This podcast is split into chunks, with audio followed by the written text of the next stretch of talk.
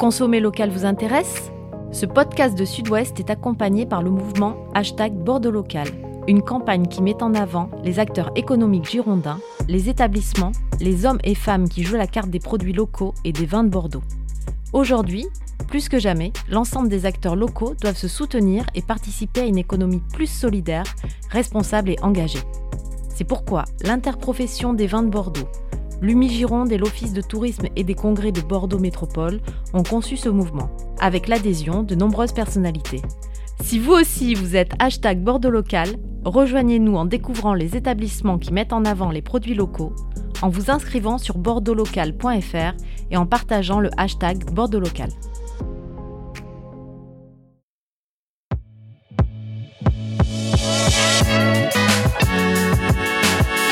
Bonjour, je suis Mathieu Hervé. Vous écoutez Les 4 saisons du vin, saison 6. Les 4 saisons du vin est un podcast de la rédaction de Sud-Ouest. Merci d'être là. Et voici devant nous le rejeton d'une famille présente depuis plus de 200 ans sur le terroir de Saint-Émilion. 1812 années de référence. Sept générations sur place plus tard, l'homme qui se tient devant nous est donc bien placé pour nous parler de Saint-Émilion et de la rive droite, de ses évolutions et de ses révolutions. Et puis ce qui ne gâche rien, notre invité est aussi un grand vigneron, une grande signature dont les vins sont salués par les amateurs. Nous recevons aujourd'hui François d'Espagne, Château Grand Corbin d'Espagne. Bonjour à tous et à toutes. Vous écoutez un épisode de la saison 6 des 4 saisons du vin, le podcast de la rédaction de Sud-Ouest qui raconte le monde du vin, qui revient sur ses faits majeurs et qui tente d'en décrypter les enjeux.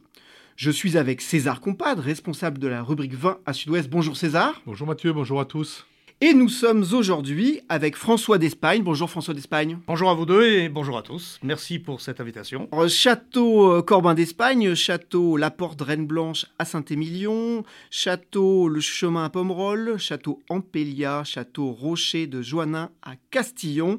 On va y revenir. Alors, je le dis en préambule à l'attention de nos auditeurs, c'est un épisode un peu plus long que d'habitude à écouter pendant les fêtes, puisque nous ferons ensuite une petite pause avant de se fixer un rendez-vous pour une reprise de ce podcast à la mi-janvier, c'est dit. François d'Espagne, César, je me tourne vers toi. François d'Espagne, grand invité des quatre saisons du vin.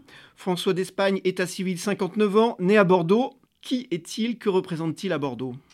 On est heureux de recevoir aujourd'hui François d'Espagne. Je le croise souvent depuis des années et des années. Et j'avoue que chaque conversation est intéressante avec Monsieur d'Espagne. Pourquoi euh, il est intéressant, à mon avis, de l'inviter aujourd'hui. Je, pense euh, à trois éléments. Euh, premièrement, François d'Espagne est un viticulteur, un vrai, si j'ose dire, installé à Saint-Émilion depuis longtemps, qui est un agronome, qui est un homme de la terre, et qui donc pourra aujourd'hui nous expliquer euh, comment on produit du vin, comment on en produit du bon, et comment on peut en produire éventuellement du très bon. deuxièmement, c'est un homme du bio, euh, certifié bio depuis une dizaine d'années pour Grand Corbin d'Espagne. Et on sait que le bio est un peu chahuté euh, du mildiou ces dernières années, beaucoup de traitements dans les vignes. On a des éléments ces derniers mois comme quoi certains vignerons songeraient à, à quitter le bio eu égard aux difficultés du métier. Ça, c'est le deuxième point. Et le troisième point, c'est que François d'Espagne est président euh, des crus classés de Saint-Émilion. On le sait, c'est une grande famille avec 85 propriétés, classement qui a été également chahuté ces dernières années, mais qui a euh, le mérite d'exister et, qui, je pense, est, solide. Donc, euh, agronomie, biologie et, classement, voilà les trois éléments qui, me semblaient intéressants euh, en conviant François d'Espagne. Effectivement, sur votre parcours, François d'Espagne, on va revenir sur Saint-Émilion et on reviendra à la fin sur Bordeaux. Commençons par le commencement. Vous nous l'avez dit en préparant cette émission, je suis un Saint-Émilionnais pur souche. Comment ça a commencé pour votre famille? Alors les, premiers écrits que nous avons, c'est euh, vers le 12e, 13e siècle. Il y a déjà des despeignes euh, à Saint-Émilion. Après, la généalogie, on, la perd un peu. On l'a, par contre, de façon directe depuis 1600, où nous sommes euh, Saint-Élionnais, nous sommes des vignerons. C'est-à-dire, dans nos écrits, nous sommes des journaliers, des gens qui travaillent à la journée. Nous sommes des brassiers, des gens qui travaillent avec leurs bras. Puis des laboureurs à bœufs. Des ouvriers agricoles en fait au départ. Euh, nous sommes des vignerons et juste au moment de la Révolution française, en fait, nous sommes métayers euh, au lieu dit Cheval Blanc, qui est pas loin de Grand Corbin d'Espagne justement. Et euh, juste après la Révolution française, le seigneur de Grand Corbin va vendre des terres pour payer des taxes, des nouvelles taxes. Et donc mon aïeul fait 200 mètres. Et à 23 ans, donc 18, ce fameux 1812, il s'installe, il achète 2 hectares de vignes et crée le cru Grand Corbin, propriétaire Louis d'Espagne. C'est notre première étiquette qui va devenir vers 1880 euh, Château Grand Corbin d'Espagne, trait d'Espagne. D'Espagne en un seul mot, souvent on écrit d'apostrophe. Non, mais c'est en, un seul mot. Donc euh, la première génération en 1812, deuxième génération en 1850 rachète une vingtaine d'hectares, toujours moi-même ce lieu dit de Grand Corbin. Et puis euh, le classement, le premier classement de 1955, nous sommes dans ce classement. Et aujourd'hui, moi je suis la septième génération donc, de cette famille sur cette propriété-là. 29 hectares Aujourd'hui, finalement, la surface n'a pas énormément évolué. Très peu, très peu, très peu. Elle a, euh, c'est vraiment entre la première et la deuxième génération où elle a fait le gap de, de 2 hectares à, 20 hectares. Revenons sur, sur votre parcours personnel. Euh, vous, vous avez une formation d'agronome. Vous êtes arrivé aux manettes de la propriété dans les années 90. Comment ça s'est passé? Quand j'ai 18 ans, je veux surtout pas faire comme mes parents, classique. Donc je suis parti faire des... Alors j'aimais le vin, mais le vin vieux, le sauterne, le vin facile. Euh, et puis je suis parti donc faire des études de biologie végétale, et puis euh, par la suite de microbiologie, de génétique. Euh, jusqu'à aboutir donc à de la, de, la biologie moléculaire. Et c'est là où une rencontre hein, importante pour moi, c'est avec Denis Dubourdieu. Denis Dubourdieu a un laboratoire, comme on sait, qui travaille beaucoup sur le sauvignon blanc, mais également qui avait une autre partie sur les levures. Il me dit, votre parcours m'intéresse, est-ce que vous ne viendriez pas dans mon laboratoire? Donc je fais de la recherche en biologie moléculaire des levures avec Denis Dubourdieu pendant mon diplôme d'œnologue et même au-delà. Et c'est là que je pars vers de la recherche et ma famille me demande euh, est-ce que tu reviendrais pas euh, prendre la propriété? Est-ce qu'on te demande de choisir On peut. Et donc, finalement, j'arrête cette recherche en biologie moléculaire et je reviens sur la propriété familiale à partir de 1992, tout en travaillant encore un peu en, tant que consultant dans le Médoc en gestion de propriété viticole, puisque ma famille m'ayant demandé de gérer une propriété, j'avais besoin quand même d'acquérir un peu plus d'expérience que purement la microbiologie et l'agronomie. Et donc je fais ces études-là de, master spécialisé à Bordeaux Sciences Agro. Et je travaille donc dans le Médoc à Saint-Émilion. Et puis progressivement, je vais prendre la direction. Euh, à partir de 1996, je prends la direction de Grand Corbin d'Espagne. Donc là, vous changez de rive, si je peux me permettre l'expression. Euh, et puis vous, vous prenez en, en charge le vignoble familial. Qu'est-ce qu'on peut, qu'est-ce qu'on peut dire de ce, de ce terroir situé sur le plateau? Saint-Émilion, c'est vous savez une mosaïque de, une mosaïque de terroirs. Nous, nous sommes complètement au nord-ouest, ce qu'on appelle le plateau occidental de Saint-Émilion. On touche C'est-à-dire qu'il y a une route, euh, quand vous venez euh, sur ce secteur, vous avez à droite Saint-Émilion, à gauche Pomerol. Vous avez Cheval Blanc, la Conseillante, l'Évangile, la Dominique, et on est sur cette route-là.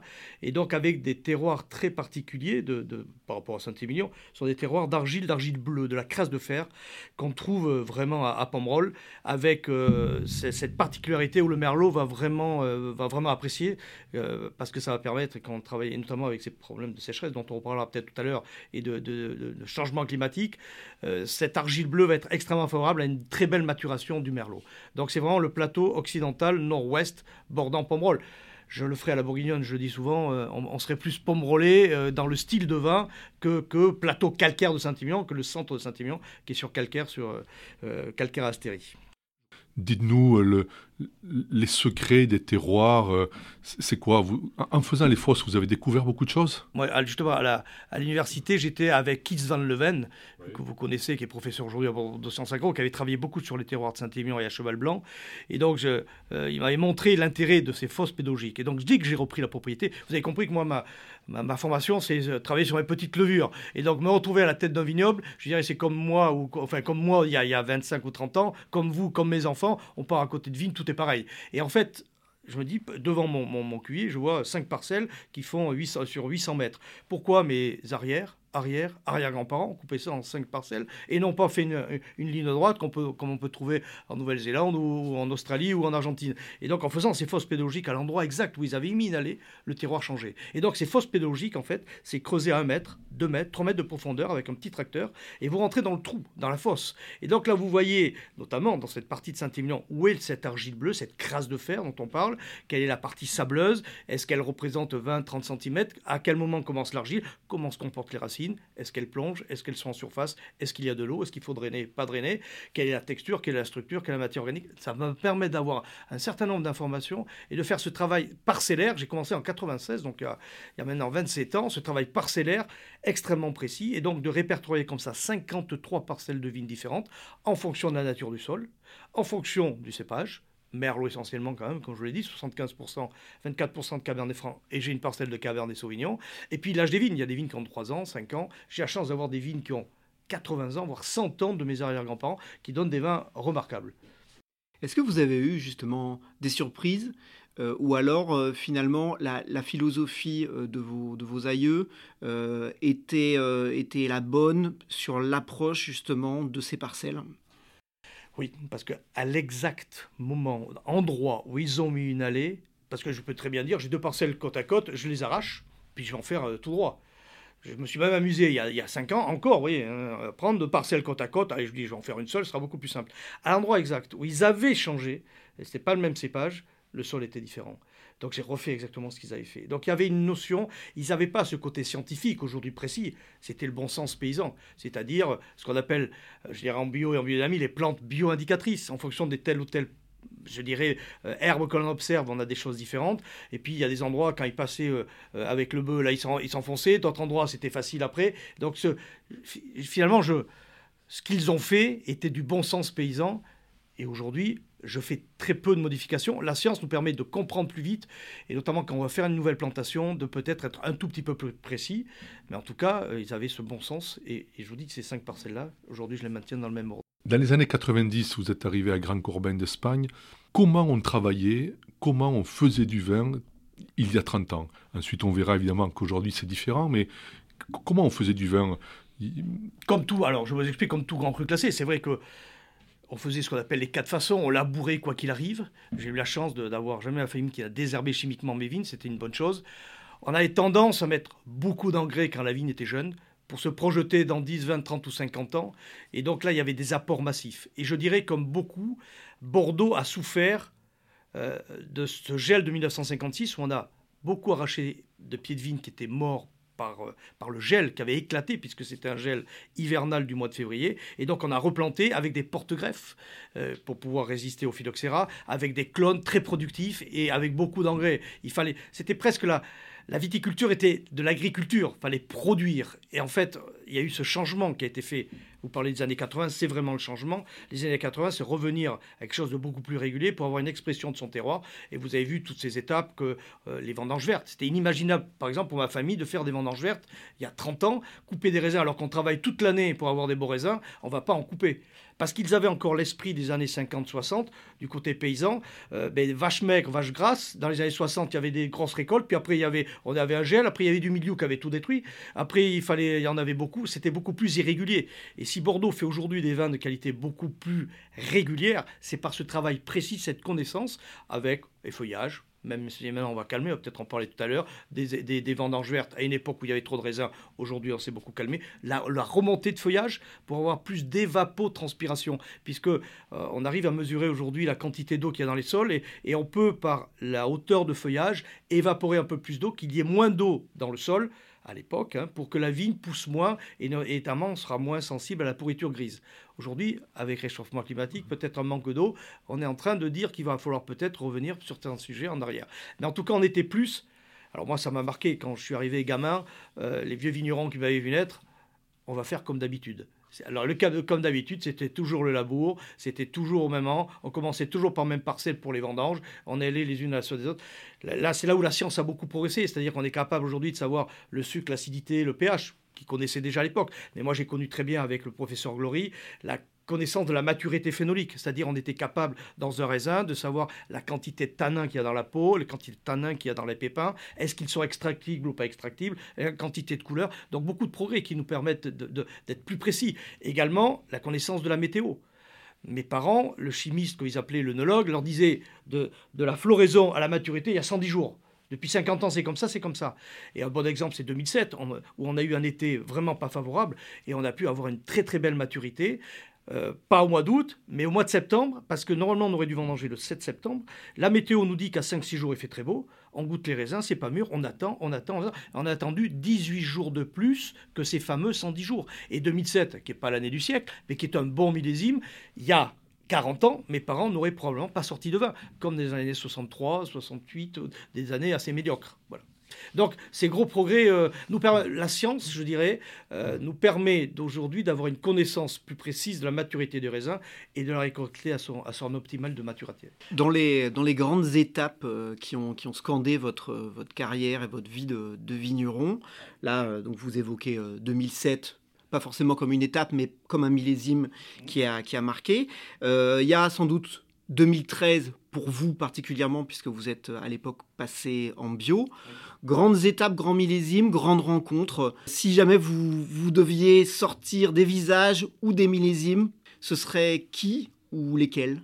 1998 mon premier millésime où j'ai vraiment la main et où on voit déjà les, choses qui sont faites euh, plus précises, qui me permettent d'avoir des vins 98, euh, qu'une très bonne année sur la rive droite, de vraiment là se dire euh, je reprends la propriété, les gens me suivent parce que c'est vraiment un millésime qui est de, haute qualité et que je, pense avoir bien réussi. Après, euh, vous me demandez finalement de dire euh, entre mes différents enfants lesquels je les aime, c'est toujours difficile, mais 2005 est une très très belle année, magnifique. J'aime beaucoup 2010. Alors vous allez me dire, je parle de, de millésime, de grand millésime, mais c'est vrai que 2007, qui n'est pas un grand millésime, est celui où j'ai beaucoup d'émotions parce que finalement, le millésime, comme 2007, on dit souvent un millésime de vigneron. Il fallait prendre les bonnes décisions, savoir couper. Là, il y avait beaucoup de raisins. Oui, il avait plu, il a fallu effeuiller, il a fallu être très très présent. C'est vraiment un millésime de vigneron. Je dirais que le, ces millésimes-là, c'est là qui font la différence. Vous parlez de 2013, même si en bio, si on va en parler peut-être tout à l'heure, j'ai démarré en 2004 en fait. Moi, j'ai pris le temps de. Et c'est vrai que c'est 2013 la certification. La conversion, c'est 2010. La, certification, c'est 2013, mais le travail a été fait en amont. 2023 est mon 20e millésime en bio, en fait, pour, pour, le dire. Donc, euh, alors, il y a un autre millésime qui, voyez, rien qu'en parlant, euh, me, me fait beaucoup d'émotion, c'est 2020. J'adore ce millésime-là pour son vin, mais également, il faut se rappeler qu'on est en plein confinement on est à un printemps extrêmement pluvieux. Et euh, en bio, on n'a pas le droit à l'erreur. Il faut que la vigne soit toujours protégée. Et là, il y a des pluies euh, nombreuses au mois de mai, et j'ai mon équipe, on est tous avec les masques, hein. on est là à se regarder.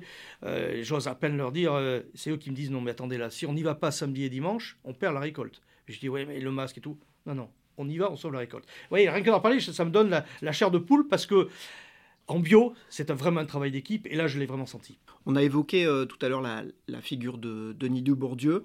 Dans, vos grandes rencontres ou vos grandes influences, euh, qui on peut citer? Denis Dubourdieu, par son approche, je dirais, par son côté euh, scientifique, agronome, chercheur, docteur, mais qui savait faire du vin, et qui était vraiment très proche du terrain. Une autre personne, c'est Jean-Claude Berrouet. J'ai la chance. Et, le maître de chez Petrus. J'ai travaillé donc à Petrus. Le travail sur mes levures a été fait à Petrus. Et ce sont des, gens d'une humanité, enfin même la famille Moix. Hein. Quand vous êtes euh, chez, les Moix, vous, êtes fait partie d'une grande famille.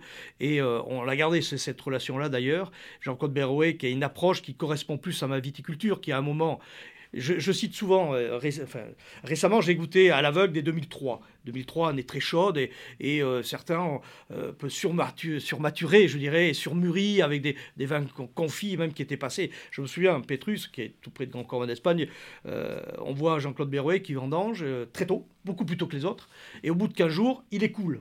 Il sépare la partie liquide de la partie ben, les Moix ont dû rater leur Pétrus. Et j'ai eu donc une dégustation de, à l'aveugle, hein. entre amis, entre professionnels. Il y avait du Pétrus 2003, on s'est tous plantés, on a tous dit, mais c'est d'une fraîcheur, c'est remarquable, c'est du 2001 et c'était du 2003 de Pétrus. Et donc, c'est un homme qui n'a pas été dans la mode, il a été dans la maintenir la fraîcheur, l'équilibre des vins, et il, ne va, il, garde sa philosophie, pas en fonction des modes des uns des autres. 2003, c'est la pleine époque d'un dégustateur américain qui avait une grosse incidence, que les gens aimaient bien avoir des vins un peu alcooleux, très boisés et tout. Il a gardé son caractère, sa personnalité. C'est ça. Pour moi, c'est durer dans le temps. Oui, il y a des modes. Aujourd'hui, il y a des modes dans un sens, dans de l'autre. Euh, je ne dis pas qu'il faut être complètement en dehors des modes, mais il faut savoir garder et euh, raison garder et vraiment de, de faire un vin euh, comme on le sent par rapport à son terroir et non pas parce que c'est une mode. Grand dégustateur américain Robert Parker, dont on a parlé la semaine dernière dans le podcast avec Johan Castin. on peut s'y référer. parlons quand même de mode, puisque vous, vous avez devancé euh, ou au moins vous avez été dans les premiers d'une certaine mode. Vous l'avez dit, le bio, vous êtes lancé en 2004, vous avez été certifié en 2013. Je pense que le bio n'est pas une mode. Parce que si c'est une mode, euh, la mode, ça se démode. Et aujourd'hui, on sent un sens profond du consommateur, de l'amateur de vin, de revenir sur des vraies valeurs. Et, en fait, j'ai commencé dès 96 en reprenant la propriété. J'ai fait partie euh, d'un groupe de lutte raisonnée pour être certifié en agriculture raisonnée, qui, existe, qui est malheureusement pas connu. C'était la charte Terravitis. J'ai une fois un, Suisse et un Japonais qui m'en a parlé. Les Français ne connaissent pas. C'est un peu plus dans le, plus dans le, dans le, dans le Beaujolais où c'est parti. Mais pour moi, c'était une première étape, si vous voulez. C'était de ne pas traiter systématiquement, mais d'être certifié. C'est-à-dire, vous aviez quelqu'un qui vous contrôlait. À FAC, AFNOR, qui venait contrôler ce que vous faisiez. Et puis en 2004, je me dis, pourquoi je ne fais pas du bio? C'était plus à titre expérimental. Je me dis, tiens, je vais m'amuser sur un hectare de faire du bio. Et je vois que le résultat euh, m'intéresse. Alors c'était aussi pour des raisons humaines, pour mon équipe, pour moi, pour ma famille, on habite sur place, c'était très important. C'est tout à fait honorable. Et, et, dans un deuxième temps, ça a eu un effet bénéfique sur le vin. Mais au départ, c'était pour dire euh, ben, ce côté microbiologiste, hein, on en revient, mettre des choses dans les vignes, désherber et tout et tout. Moins on en mettra, mieux c'est. Mieux c'est, euh, même si on pourra parler peut-être du cuivre tout à l'heure, hein, qui est un effet un peu, qui peut euh, atténuer un peu ce, problème sur le, sur le bio. Mais c'était vraiment une volonté de tenter un hectare, puis deux, puis cinq, puis, puis toute la propriété en 2008 en, bio. quand on est en bio, on redevient des vignerons. Et ça, ça me plaît. Ça me plaît, mais c'est du stress. Hein. Si je veux être tranquille à Bordeaux, je ne suis pas en bio. Parce que là, c'est, je dirais, la boule au ventre. Moi, du, de, début avril jusqu'au vendange, c'est euh, neuf sites internet sur mon téléphone, regarder la météo 5-10 euh, fois par jour, parce, que, parce qu'on peut tout perdre. Et euh, vous l'aviez évoqué, M. Combat, tout à l'heure, en 2023, des gens et, se posent la question, est-ce qu'on continue?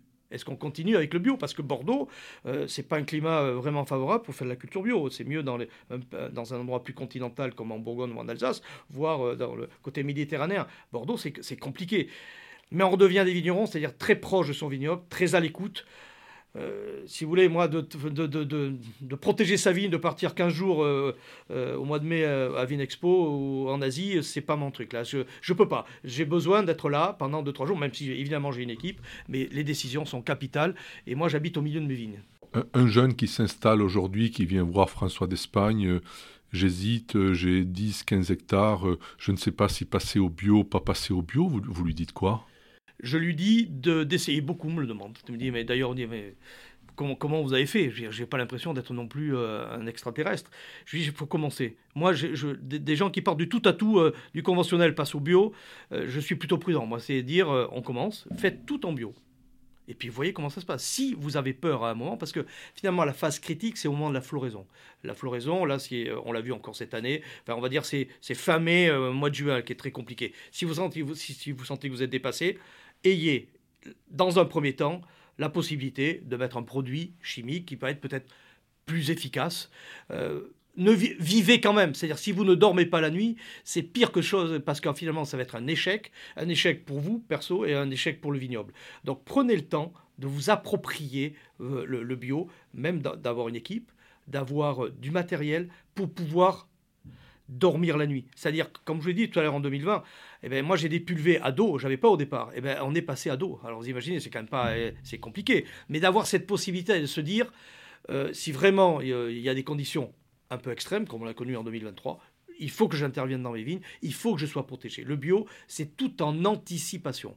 Donc ne partez pas comme ça à l'aventure, sans réflexion, allez-y progressivement et gardez-vous la possibilité de traiter pendant un an, deux ans, et vous allez prendre de la confiance et après vous allez mieux maîtriser le sujet avant de rentrer dans la phase concrète de, de, conversion et de certification. Vous êtes euh, aujourd'hui à la tête de, de plusieurs vignobles, dont, euh, dont certains euh, à Castillon-Côte de Bordeaux.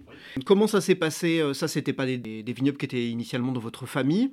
vous avez eu envie de vous, de vous étendre sur, sur la rive droite, sur d'autres, vignobles. Je ce, ce, premier vignoble que j'ai acquis donc sur le plateau de Saint-Philippe d'Aiguille, donc à Castillon, c'est en 2000. En 2000, je commence l'aventure de Grand Commun d'Espagne encore euh, bien enserré dans une famille. J'avais envie aussi de dire, je suis capable moi aussi de, de, créer un vignoble. Septième génération, une longue histoire et je la, je la revendique, mais j'avais envie aussi de créer quelque chose sur un autre vignoble.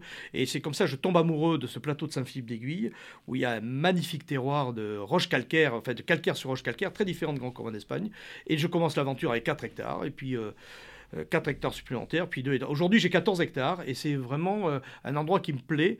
Il y a des vins qui ont un vrai caractère, des vins différents. Donc ça me permet aussi de de s'abuser en fonction des terroirs. Vous parlez d'un autre vignoble, Pomerol, c'est sol, sol graveleux, hein, donc un peu différent de grand. Les trois terroirs sont différents, et sur chacun, j'essaye d'apporter, je dirais, ma sensibilité, tout en respectant le terroir. Et c'est vrai que Castillon, d'abord, c'est une appellation euh, qui est en plein boom, là. Vous savez qu'on a créé Castillon Caractère. Euh, on est plusieurs viticulteurs à vraiment y croire. Et les amateurs de rapport qualité-prix euh, s'y retrouvent systématiquement. Vous avez des vins. Alors, notre charte de Castillon Caractère, c'est 15 euros. C'est quand même un prix. Il y en a moins qui sont bons aussi. Nous, on a mis cette charte-là parce qu'on travaille comme un grand cru, en fait, dans une appellation qui est moins connue. Et c'est vrai que je raconte quelquefois l'anecdote.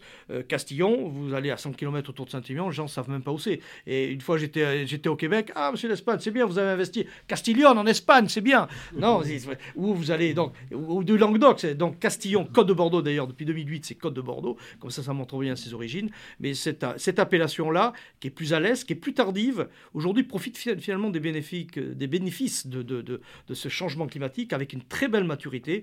Avec euh, la science, on parlait tout à l'heure, un peu plus d'expertise, on fait des vins remarquables et comme vous dites, des rapports qui ont été pris. Vous mettez euh, de jolis vins à l'aveugle, on ne se trompe pas avec des Castillons. Alors on repart de Castillon à Saint-Émilion, un nom magique. Euh, un nom magique qui, euh, qui a quand même vécu et traversé quelques années compliquées. Je me tourne vers toi, César. On va parler évidemment du, du classement de 2012 et puis du retour à la normale. On l'a souvent évoqué autour de ce micro, Mathieu, le classement, effectivement. Ça a fait couler beaucoup d'encre. Classement, euh, classement de Saint-Émilion, auquel il faut tirer chapeau. C'est un classement qui est revu tous les 10 ans. Il y a d'autres classements qui sont gravés dans le marbre tout aussi extraordinaires, mais où on est plus dans une situation de rente que dans une situation de défi. Et donc Saint-Émilion est revu tous les 10 ans. Des soucis juridiques, on, l'a souvent évoqué.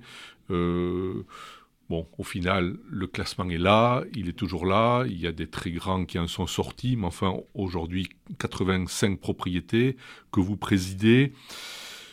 J'ai envie de vous poser une, question assez simple. Est-ce que toutes, ces, toutes ces actualités autour du classement, est-ce qu'ils ont abîmé le classement? Est-ce qu'aujourd'hui, être classé à Saint-Émilion, c'est vraiment un plus ou, ou pas? Il y a autant de candidats pour être classés. Je pense que les crus qui souhaitent l'être, c'est qu'ils ont, ils s'y retrouvent, je dirais. Et j'ai bien aimé votre formule, c'est un défi. C'est-à-dire, c'est une remise en question, ce n'est pas des positions acquises. Et je crois que pour le consommateur, c'est fondamental. C'est-à-dire, on ne peut pas se reposer sur nos lauriers. Tous les 10 ans, on est remis en question avec 10 millésimes. On, repart à zéro, il n'y a pas de rente acquise. Remis à zéro, on goûte 10 derniers millésimes. On suit l'évolution de la propriété en termes, en termes de travail, de traçabilité de la vigne au chai, de terroir, de, de, prix des vins, de la promotion de l'image. C'est de tourisme de l'accueil de la propriété. Et aujourd'hui, c'est un plus, puisque beaucoup, et on l'a vu au dernier classement 2022, il y a eu beaucoup de candidats qui souhaitaient justement cette reconnaissance. En fait, c'est une reconnaissance. Je compare souvent avec une étoile Michelin. C'est une reconnaissance. C'est pas à dire, bah, il est mignon, il travaille bien, on le met classé, comme ça il va pouvoir augmenter ses prix. Non, c'est une reconnaissance de ce qui est acquis, euh, de, des 10 ans antérieurs. Et ça, c'est une vraie reconnaissance pour le, pour le consommateur. Et puis Saint-Émilion en 30 ans, puisque c'est euh, à peu près la, période où, euh, vous êtes arrivé aux affaires, c'est un vignoble qui a, énormément évolué, soit sociologiquement, économiquement, avec des propriétaires ou des investisseurs qui sont arrivés. Vous, vous êtes là depuis, on le disait, cette génération. Comment vous avez euh, appréhendé justement ces, changements? Est-ce que vous avez vu ces nouveaux investisseurs en les regardant en coin, en se disant, bon, ils savent pas forcément faire du vin, ils viennent mettre beaucoup d'argent, mais il y a des bouteilles qui se sont finalement transformées un peu en lingots. Vous, c'est pas forcément votre cas puisque vous vendez euh, vos, bouteilles à un prix qui reste accessible euh, aux amateurs. Et puis, vous êtes quand même président de l'association des, grands crus classés de Saint-Émilion. J'aimerais bien entendre euh, justement de votre position comment vous voyez les choses aujourd'hui? On a tous été nouvel arrivants. voyez, donc euh, même si ça fait cette génération, on est arrivé à un moment. Donc je crois que quand quelqu'un apporte, apporte dans le vignoble de Saint-Émilion, on le voit, il y a beaucoup de familles qui sont venues à Saint-Émilion apporter de l'énergie, apporter de la dynamique, apporter de l'investissement. Euh, donc ça, ça, fait, ça tire l'appellation, ça tire l'appellation vers le haut, on se challenge, donc c'est bien. Euh, la volonté de, ce classement, de tirer l'appellation vers le haut, ça c'est bénéfique. Aujourd'hui, et donc il y a beaucoup de familles, hein, même vous avez parlé d'investisseurs, mais il y a même des familles pas issus du monde du vin, qui aujourd'hui s'installent à Saint-Émilion, habitent Saint-Émilion, et vous avez même la deuxième génération qui arrive. Ça montre qu'ils sont mordus par Saint-Émilion. On a la chance d'avoir un village extraordinaire, d'avoir un lieu extraordinaire, et donc ce sont des gens qui sont attachés. Et même si on va, euh, vous parlez d'investisseurs même institutionnels, ou je dirais de groupes, euh, même si ce n'est pas forcément euh, l'évolution, on en parlera peut-être au niveau sociologique, mais en tout cas, ces gens-là viennent toujours avec des gens qui ont beaucoup de compétences. On a parlé même au moins avec des Chinois, il y en a très peu à Saint-Émilion. Mais, euh, mais en tout cas, ils ont l'intelligence de nommer à la direction de ces propriétés des gens qui sont du cru, ou en tout cas qui, ont les connaissances. Donc les vins, ce n'est pas péjoratif pour les vins, au contraire, ça crée une émulation. Là où j'ai... Alors, la difficulté, vous voyez, si on prend les grands crus classés, il y a quasiment 25% des crus classés qui ont changé de main en 10 ans. Donc ça, c'est énorme. Ça montre que, euh, là, je vais plutôt parler presque politique, euh, je dirais, c'est la transmission aujourd'hui qui pose problème. C'est-à-dire que le tissu social disparaît dans notre secteur et de moins en moins de gens habitent les propriétés, ce qui est bien dommage parce que si c'est pour avoir une belle endormie, une belle propriété bien éclairée et qu'il y a finalement personne qui habite, pour moi c'est pas comme ça que j'entends Saint-Émilion parce qu'on a la chance d'avoir Saint-Émilion, on a Libourne qui est pas loin, donc une ville, euh, une ville de 25 ou 30 000 habitants où les enfants, parce que c'est vraiment souvent la question, les enfants peuvent aller à l'école, c'est le cas des miens et puis de réussir quand même dans la vie. Et donc c'est, je trouve qu'il est important que le vigneron euh, habite ou en tout cas euh, s'imprègne de la propriété. C'est quand même souvent le cas à Saint-Émilion, mais c'est vrai que ces problèmes de transmission euh, posent vraiment un problème. Moi je dirais, ok, quelqu'un hérite, il paye plein pot les droits de succession, il n'y a aucun problème, ça me paraît, je le comprends. Par contre, qu'une famille maintienne cet outil-là dans le temps, qu'on soit euh, taxé et que finalement on va payer, je, parle de mon cas, euh, payer énormément pour pouvoir rester, vivre de sa passion. Et, finalement, l'investissement va servir plus à rembourser euh, ce qu'on doit à, à, aux membres de sa famille que dans l'investissement vraiment de, l'outil productif. Il faut trouver le bel équilibre. Et comme vous dites, c'est, vous en revenez à mes prix.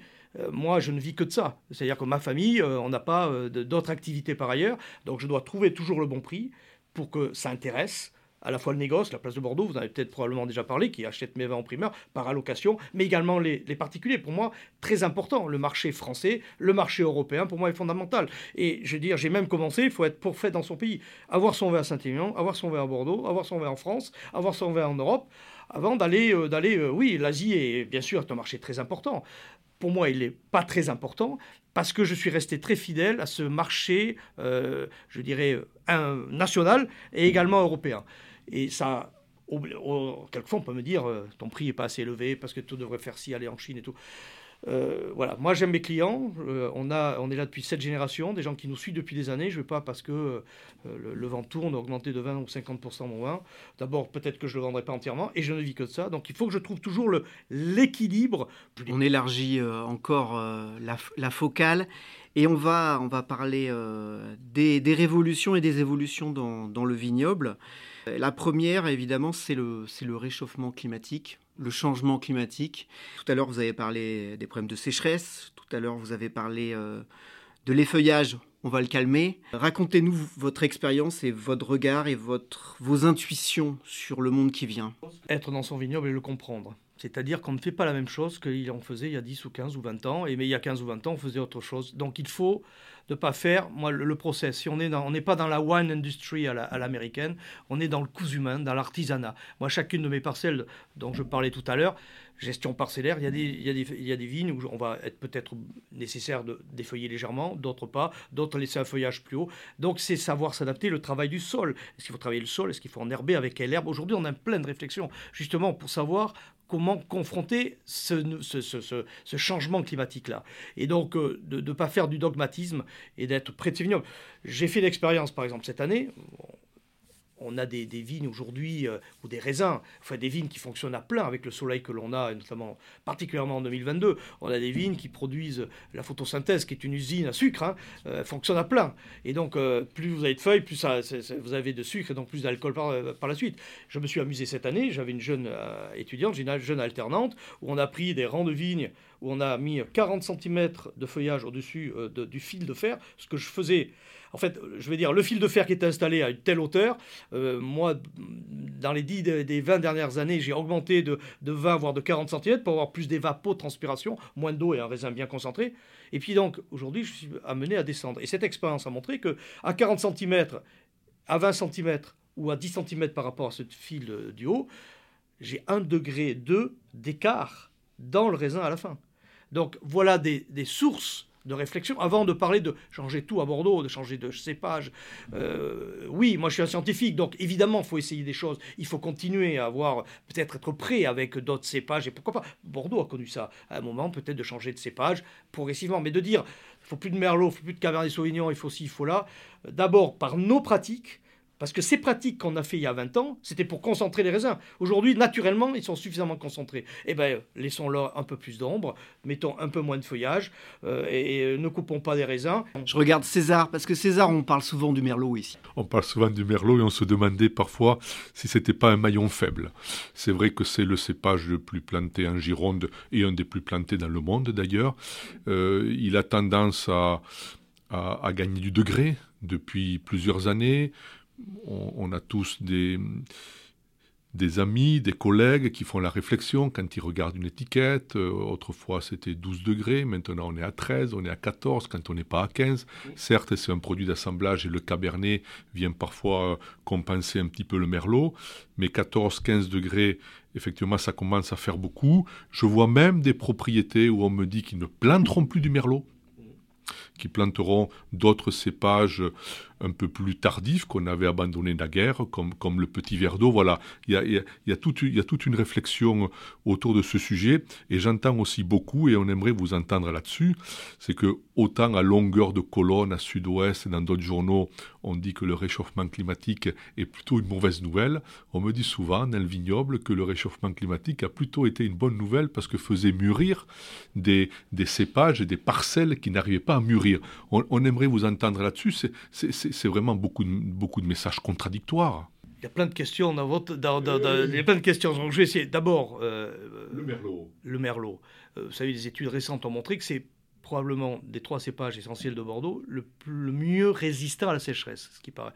Je parle de la sécheresse, je ne parle pas après, en termes, comme vous l'avez dit, la quantité de sucre qui, qui, qui augmente euh, dans ce merlot.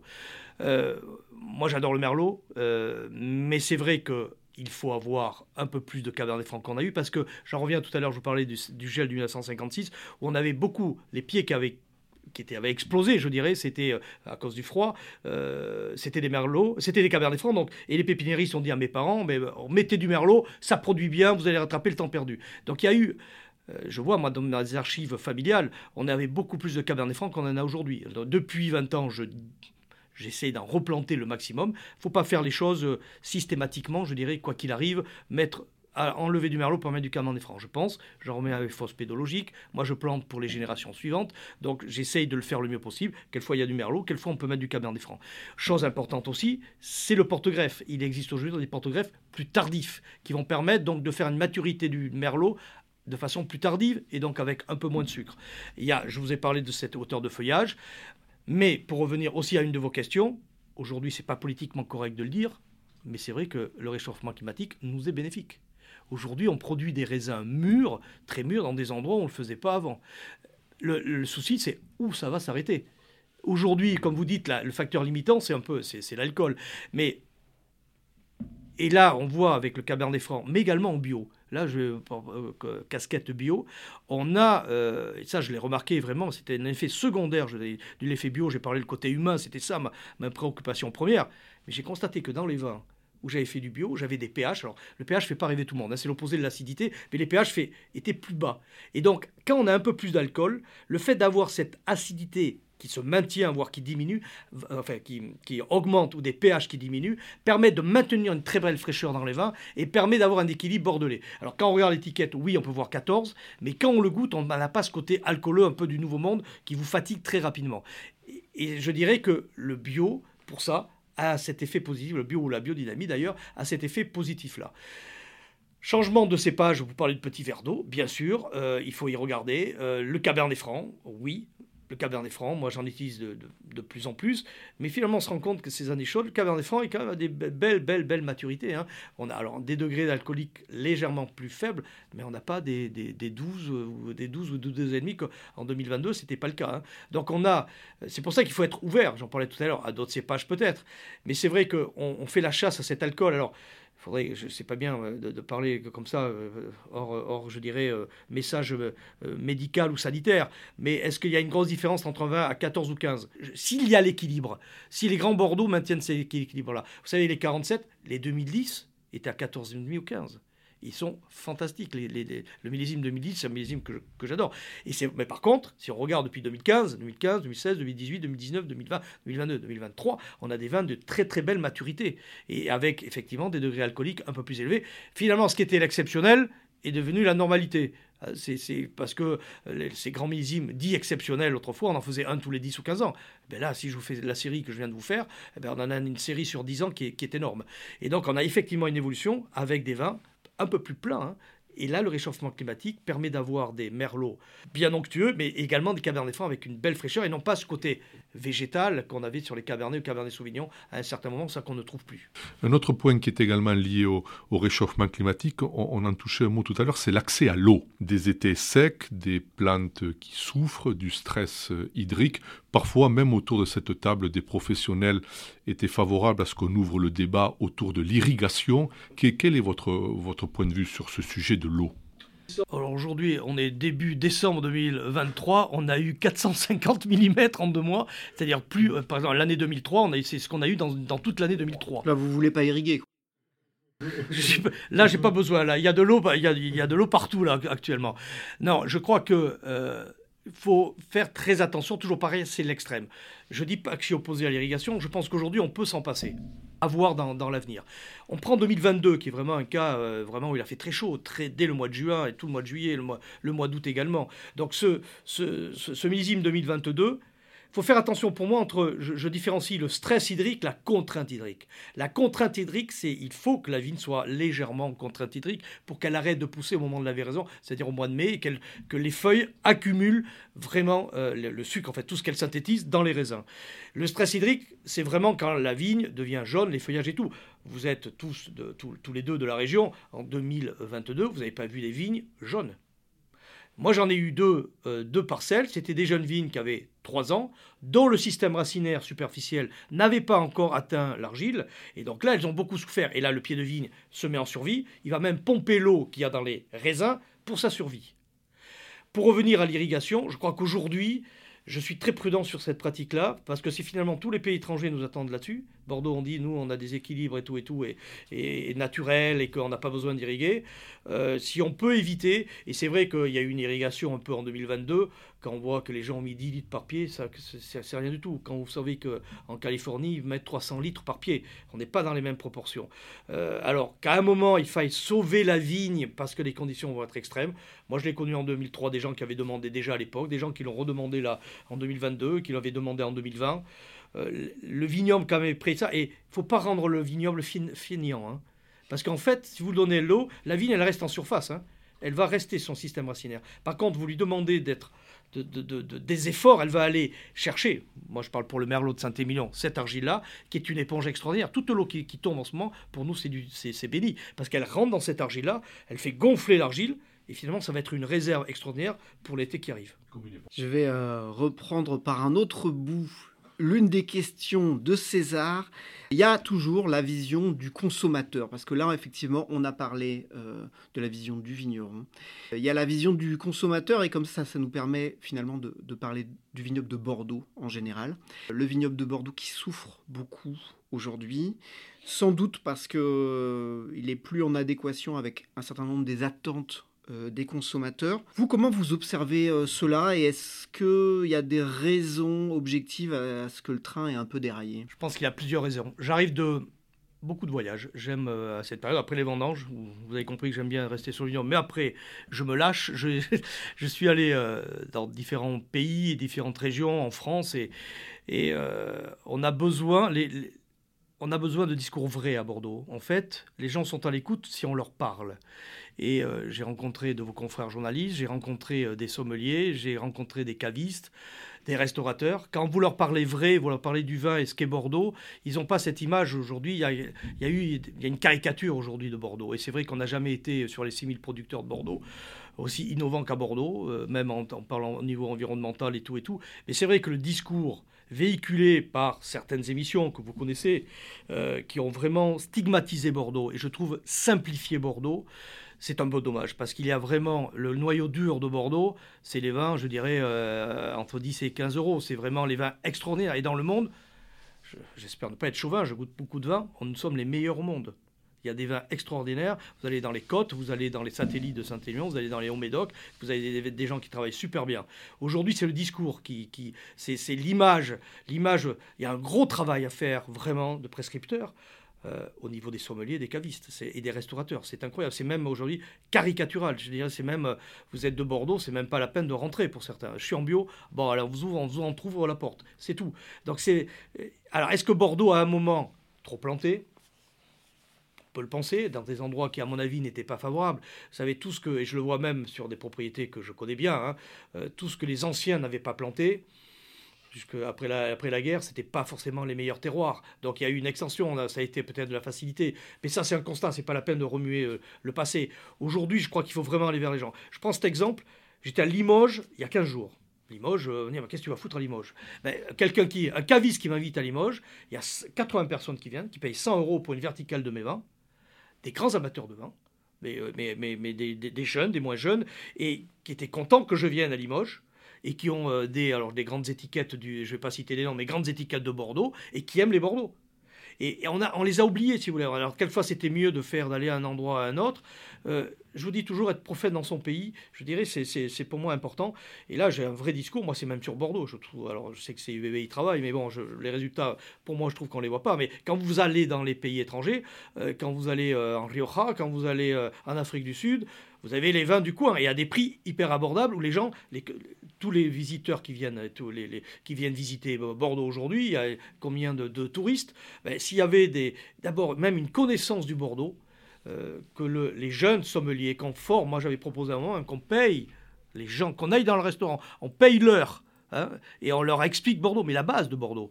Qu'est-ce que la rive droite, la rive gauche, les rouges, les blancs, enfin, des choses basiques hein, pour essayer de faire passer un message. je pense que ça serait, euh, ça serait fondamental.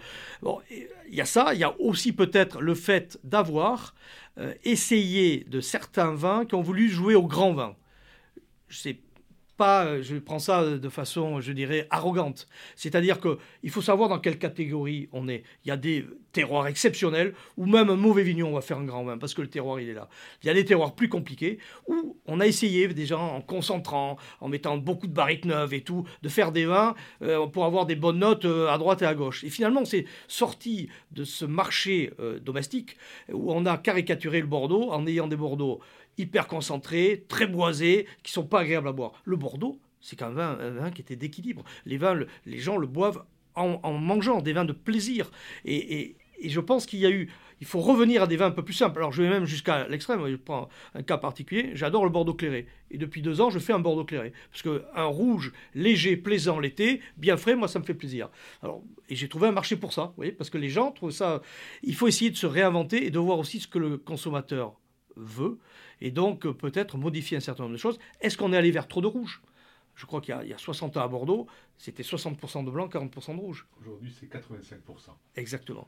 Et donc, parce que le Bordeaux blanc, à un moment, n'a pas bien marché, il n'était pas bien fait, euh, il donnait des maux de tête. Alors, tout le monde, allez hop, on arrête tout, on, arrache tout le blanc et l'entre de mer, et on va mettre que du rouge. Je pense qu'il faut à un moment raison garder, il faut redevenir des vignerons près de son vignoble.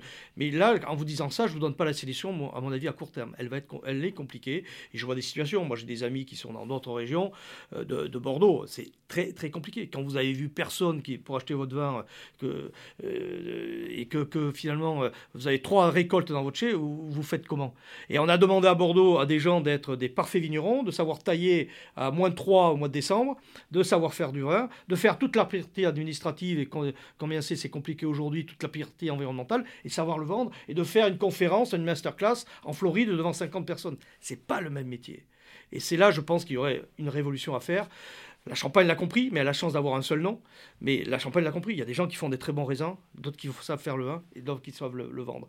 Et aujourd'hui, on demande à beaucoup de petits vignerons de tout savoir faire. Et je pense que ce n'est pas possible. François d'Espagne, le, chantre d'un vin d'équilibre et de plaisir. Merci François d'Espagne, merci César. Euh, je retiens vigneron de l'anticipation hein, qui ne veut pas rendre sa vigne feignante. Euh, on se retrouve en 2024 pour un nouvel épisode. Rendez-vous donc mi-janvier. Merci à vous toutes et à vous tous qui êtes toujours plus nombreux à écouter nos podcasts. N'hésitez pas à nous envoyer des messages ou commentaires à m.herve.sudouest.fr. Retrouvez tous nos épisodes sur sudouest.fr et pour ne pas manquer les prochains, abonnez-vous à Sudouest sur Deezer, Spotify, iTunes ou Google Podcast. D'ici là, portez-vous bien et rappelez-vous, le meilleur vin n'est pas nécessairement le plus cher, mais celui qu'on partage avec modération et responsabilité. Merci d'avoir écouté cet épisode. Si vous appréciez ce podcast, soutenez-le avec des étoiles, des posts sur les réseaux ou parlez-en autour de vous. Merci.